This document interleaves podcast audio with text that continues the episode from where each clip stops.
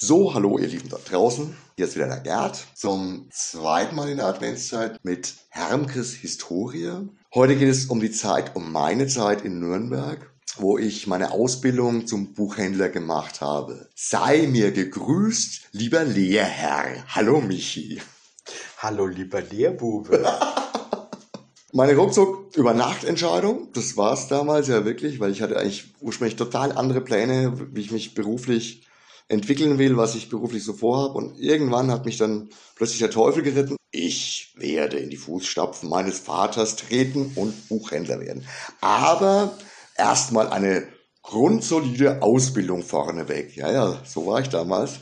Und dann habe ich mich kurz so ein bisschen halb lieblos nach einer regulären Ausbildungsstelle umgeschaut, hatte aber irgendwie auch damals natürlich schon ein bisschen mehr Bock, das Ganze zu verbinden, auch mit einem Einblick auch in, in Szeneläden, was natürlich nicht ganz so einfach war. Und dann bist du in diese Bresche gesprungen und hast einen verwegenen Plan zusammen mit dem Udo Strikowski gefasst und hast meine Ausbildung damals ermöglicht. Ja, für mich gibt's ja immer das Prinzip, gibt's nicht, geht nicht. Und deswegen habe ich eigentlich immer versucht, Lösungen zu finden, die eigentlich als ungangbar schienen. Zum damaligen Zeitpunkt war es fast undenkbar, dass eine Comic, Science-Fiction-Buchhandlung einen ordentlichen Buchhändler ausbildet. Trotzdem bin ich unentwegt zur IHK Würzburg und Nürnberg geschritten und habe versucht herauszufinden, unter welchen Bedingungen das Ganze möglich wäre. Ein Problem war jetzt natürlich, dass ich selber kein Ausbilder in diesem Bereich war,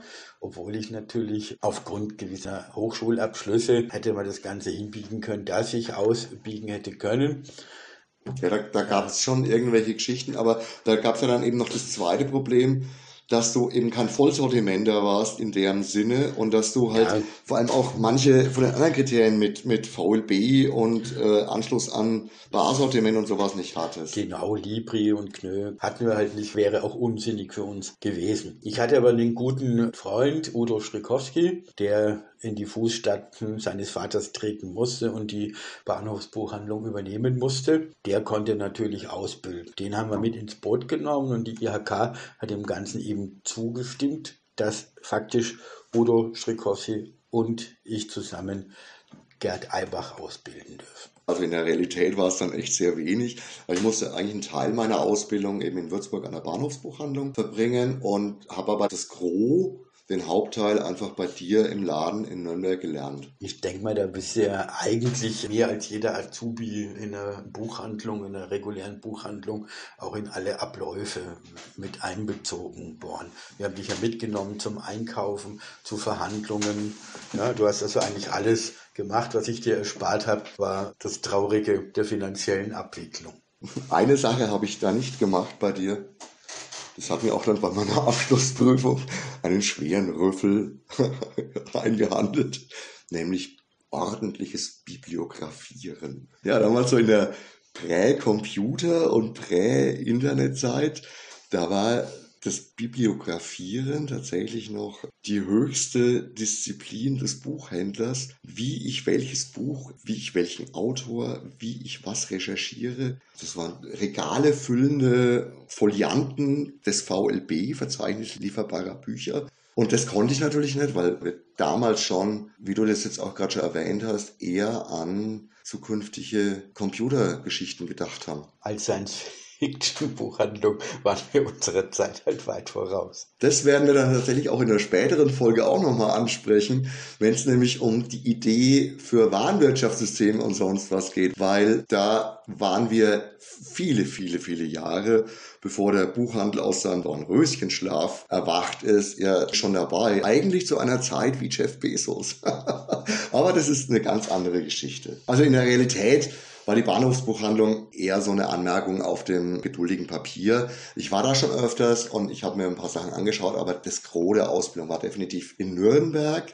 Wir sind dann ja auch jeden Tag gependelt oder fast jeden Tag gependelt. Das war damals auch noch eine ganz andere Geschichte, völlig andere Einstellung zu solchen Sachen. Und ich habe dadurch auch einen komplett anderen Einblick in die Comic- und Nerd-Szene gehabt, als die bei meinem eher trockenen und akribischen Vater mit seinen Sortieranweisungen wie Periodanhefte sortiert werden müssen. Also ich habe das damals echt gefeiert. Und in der Zeit kam ja dann auch nochmal verstärkt die Belieferung durch Verlage und sowas auf.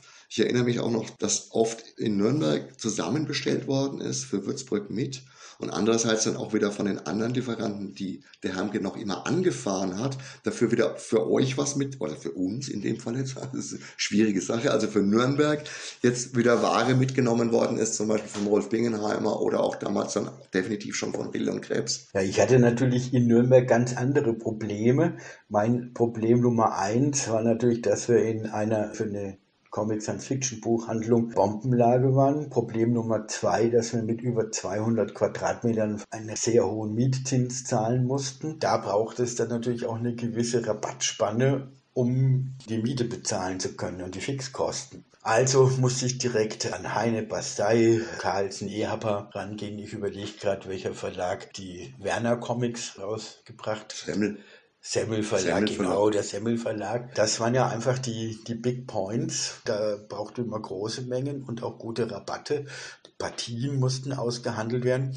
Da war es natürlich auch wieder nützlich, dass wir Wolfgang Jeschke vom Heine Verlag, der für die Redaktion zuständig war, oder beim Goldmann Verlag zu Franke gute Kontakte hatten, wobei die sich eigentlich immer so ein bisschen zurückhielten, weil sie, na, damit haben wir nichts zu tun, aber es war doch schon hilfreich, wenn man sagte, man kennt die, man kennt jenen, man kennt den Autoren. Also irgendwie hatte ich da schon ein glückliches Händchen und hatte den Kontakt zu allen großen Verlagen, die uns dann auch mit Säulen und weiß der Kuckuck was Werbematerial unterstützt haben.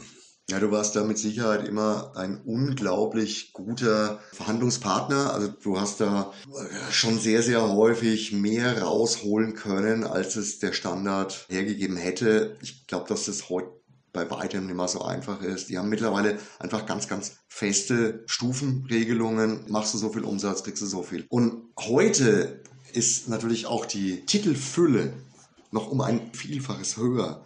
Deswegen haben wir natürlich heute auch noch viel, viel mehr das Problem als damals, dass wir immer die Entscheidung treffen müssen, was ist denn wichtiger? Ist es wichtiger, lieber beim Verlag direkt zu bestellen und dann halt eine größere Menge mit Partieexemplar und sonst irgendwie was, dann halt auch wirklich sehr günstig einzukaufen oder ist es wichtiger, auf extrem niedrigen Lagerkosten zu setzen und halt dafür einen schlechteren Rabatt zu haben. Ich glaube, dass die Entscheidung damals auf jeden Fall total sinnvoll war, große Mengen abzunehmen. Ich erinnere mich echt an Zeiten, wo ich glaube ich auch noch in der Utopia war. Da haben wir damals den ersten Masupilami-Band 100 Mal ja, abgenommen in, in Erstbezug. Also ich meine, das ist echt der Hammer. Das ist unglaublich. Sowas kannst du ja heutzutage überhaupt mit nichts mehr machen. Und weil du gerade Masopilami sagst, eines unserer schönsten Schaufenster hat übrigens der Gerd eingerichtet. Da gab es nämlich nicht nur die Masopilami-Comics, sondern wir hatten über Riedel und Krebs Plüschfiguren, Papa Masopilami, Mama Masopilami und die Bibibi, die kleinen Kinder mit dem Schwarzen. Und der Gerd hat ein wunderbares Schaufenster angelegt mit diesem Nest und diesen ganzen Tieren.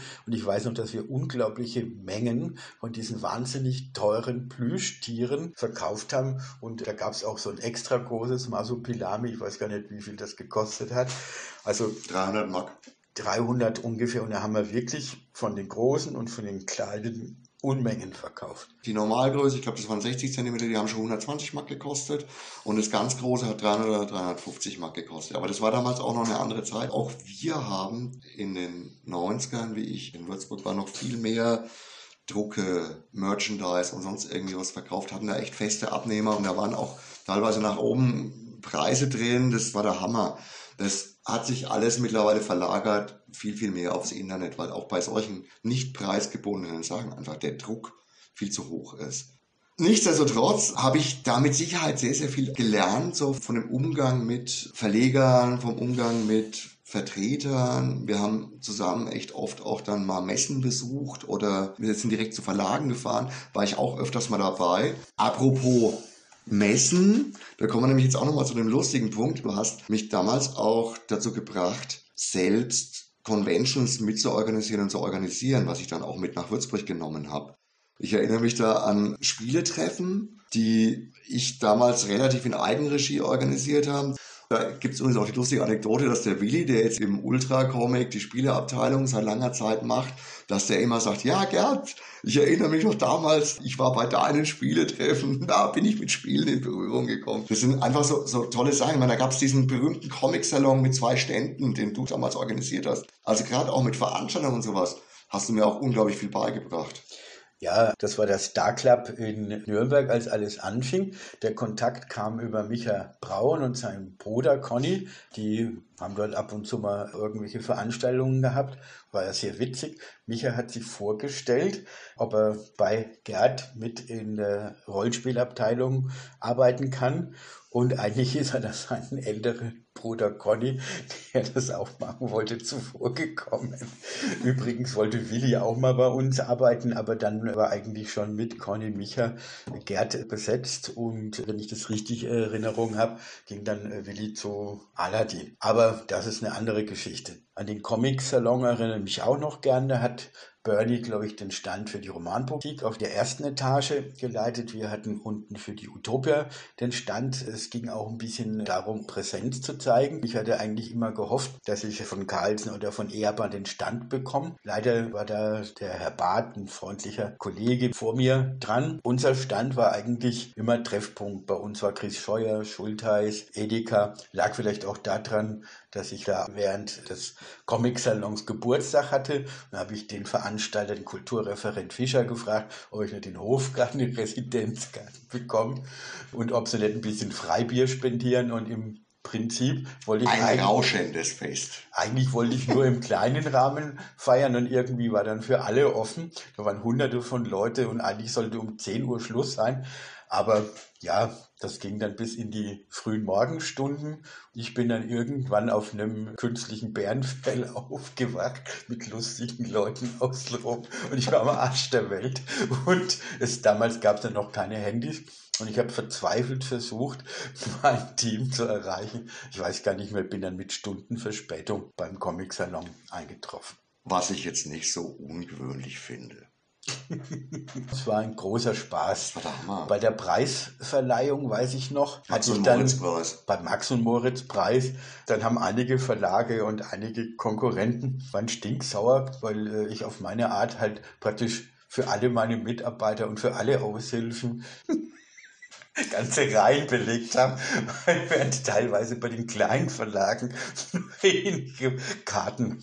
Aber das ist halt, wenn man die Vorzimmerdamen vom Kulturreferent Fischer kennt und die einen irgendwie mögen und schätzen. Es war dann auch teilweise so, dass Comiczeichner wie Chris Scheuer, die eigentlich vorne gute Plätze gehabt hätten, sich lieber zu uns gesetzt haben, weil es da lustiger war. Ohne jetzt auf das nächste Jahrzehnt vorgreifen zu wollen, auch in Würzburg habe ich immer wieder gerne auf deine Erfahrungen zurückgegriffen. Ich erinnere mich auch nochmal dran, dass wir damals so einen Mini-Comic-Salon auch nochmal in Würzburg angezettelt haben. Im Krombühler Fechenbachhaus und im Zauberberg. Und das war auch ganz, ganz, ganz früh in den 90ern dann schon. Das war damals der Versuch, diesen nur zweijährigen Comic Salon Erlangen dann irgendwie durch was Kleines zu ergänzen. Viel zu viel Arbeit und viel zu wenig Ergebnis. Es ging natürlich auch immer darum, die, ja, die Printmedien, weil damals gab es ja noch keine Internetmedien, weiß der Kuckuck was, und das beginnende Lokalfernsehen, TV Touring, so ein bisschen für Comic Science Fiction zu interessieren und Berichte zu platzieren. Also speziell im Zauberberg war eine Ausstellung, mit verschiedensten Kunstdrucken aus dem Comic-Bereich, Möbius und, und, und.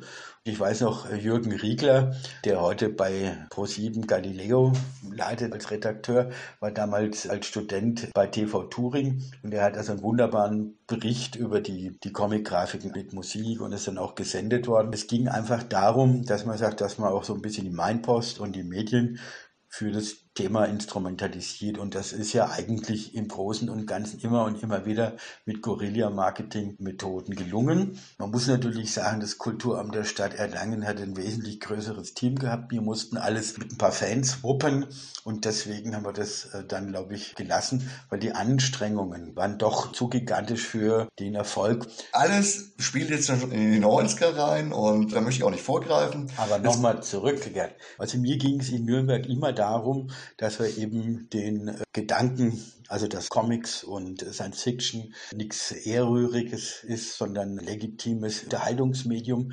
speziell, äh, dass es also auch äh, Kunstcomics gibt, ja, dass es künstlerisch wertvolle Darstellungen gibt und dass eben aus der utopisch-fantastischen Literatur, klassischen Utopie und Dystopie, aus der ich eigentlich komme, dass es da auch im Romanbereich herausragende, beachtliche Werke gibt. Und das wollte ich fast so ein bisschen missionarisch vermitteln und äh, da ja, durftest du als Ministrant auch mitwirken.